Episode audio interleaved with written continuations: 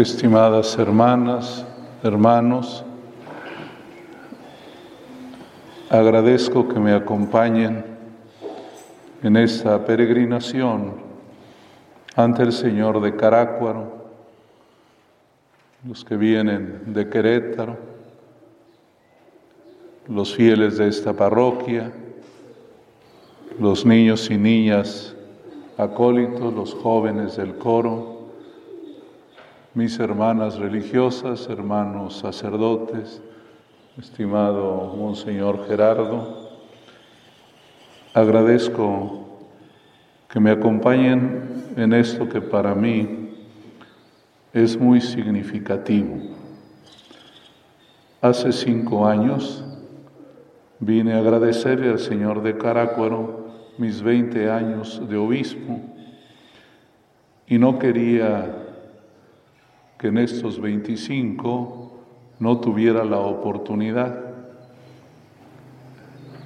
Siempre estuve con la preocupación que causa de la pandemia no pudiera venir, pero gracias a Dios la pandemia ha bajado un poco la intensidad y estoy aquí nuevamente en este santuario contemplando el esplendor de la gloria del Padre en el Señor de Carácuaro, como lo dice hoy el apóstol Pablo en la segunda epístola a los Corintios. Ustedes saben lo que ha significado para mí el Señor de Carácuaro, especialmente en mis cinco años que estuve aquí como obispo y que a lo largo de los 25 lo he tenido siempre presente. Cuando me nombraron obispo y tenía que hacer el escudo, me pregunté cómo tendría que ser mi escudo episcopal y llegué a la conclusión de que debía de estar en el centro de mi escudo la silueta del Señor de Carácuaro que hasta el día de hoy es parte de mi escudo episcopal. Y leyendo la primera epístola del apóstol San Juan, elaboré lo que es mi lema. Esta es la victoria, nuestra fe. El día de mi consagración episcopal, por supuesto que estuvo la réplica del Señor de Carácuaro. En cuanto tenía que hacer las visitas pastorales, decidí que esta fuera mi primera parroquia visitada pastoralmente para que marcara mi ministerio episcopal.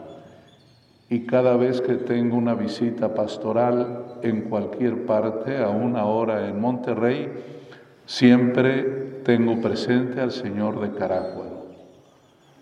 También me tocó la gracia especial de llegar cuando estábamos en la preparación del jubileo del año 2000.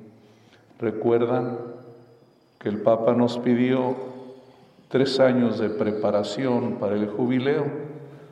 97, 98, 99 un año dedicado a cada una de las personas de la Santísima Trinidad, el año del Padre, el año del Hijo, el año del Espíritu Santo. En el 98, que fue el año dedicado al Hijo, el Señor de Carácuaro visitó todas las parroquias de esta diócesis. Para mí fue una, un momento muy importante en mi vida sacerdotal. Y después de eso siempre mi vida ha tenido que ver con el Señor de Carácuaro. Por eso no quería dejar de venir en esta ocasión a darle gracias al Señor por tantos bienes que Él derrama en el corazón de sus hijos. Por eso durante los cinco años también tuve la oportunidad de no fallar a ninguna de las fiestas. Estuve siempre en la fiesta de ceniza, los cinco años, y también en la fiesta dedicada a San Agustín en agosto, todos los meses que me tocaron de agosto estar acá como obispo, vine a acompañarles y a rendir mi devoción junto con San Agustín al Señor de Carácuaro. Por eso estoy aquí y estoy muy, muy contento. La palabra de Dios que acabamos de oír, la quiero escuchar a la luz de esta experiencia espiritual que es este santuario, que es el pulmón espiritual de la vida de la iglesia de Tacámbaro. No podría yo imaginar el catolicismo de esta región y de la diócesis de Tacámbaro sin la referencia al Señor de Carácuaro. Y la palabra de Dios nos pide mirarlo a Él. El apóstol San Pablo, haciendo una memoria agradecida de su propio ministerio, dice algo que para mí es también mi experiencia. Dice, en el ministerio de la predicación no desfallecemos, no desfallecemos. El que mira al Señor de Carácuaro no se desanima, no se desanima a caminar, a seguir adelante, a unirse a la misión de la iglesia, a la evangelización. El que llega aquí no desfallece, no se desanima. Y así lo sentí yo en esos años que estuve con ustedes, pero también a lo largo de estos 25 años de obispo. A veces hay cosas que a uno lo desaniman.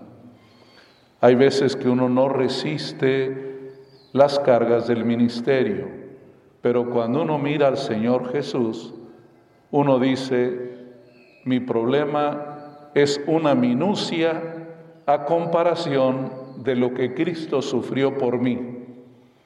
Y uno se pone a caminar y recobra el ánimo y uno hace suyas las palabras del apóstol San Pablo, que hay que agregar nuestra propia, nuestro propio sufrimiento al sufrimiento de Cristo. No desfallecemos, no desfallezcan Miren siempre al Señor, que como dice hoy el apóstol, Él es el resplandor de la gloria del Padre, tal como lo dirá también en las demás cartas el apóstol Pablo. Es la huella del Dios invisible. Esa es la belleza del cristianismo.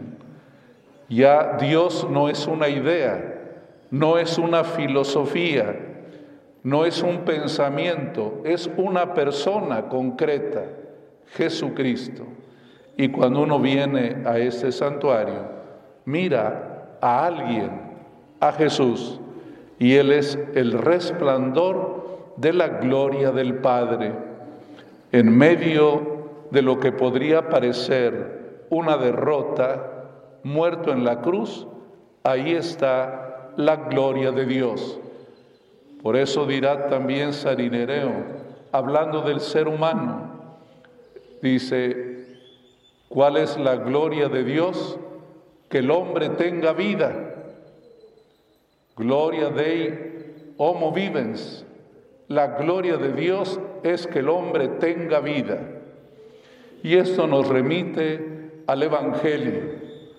El Evangelio nos habla acerca de la belleza de la vida que cuando uno viene a este santuario la tiene que descubrir, valorar.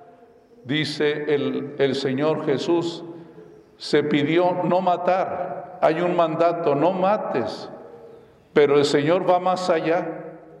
Es impresionante lo que nos pide el Señor.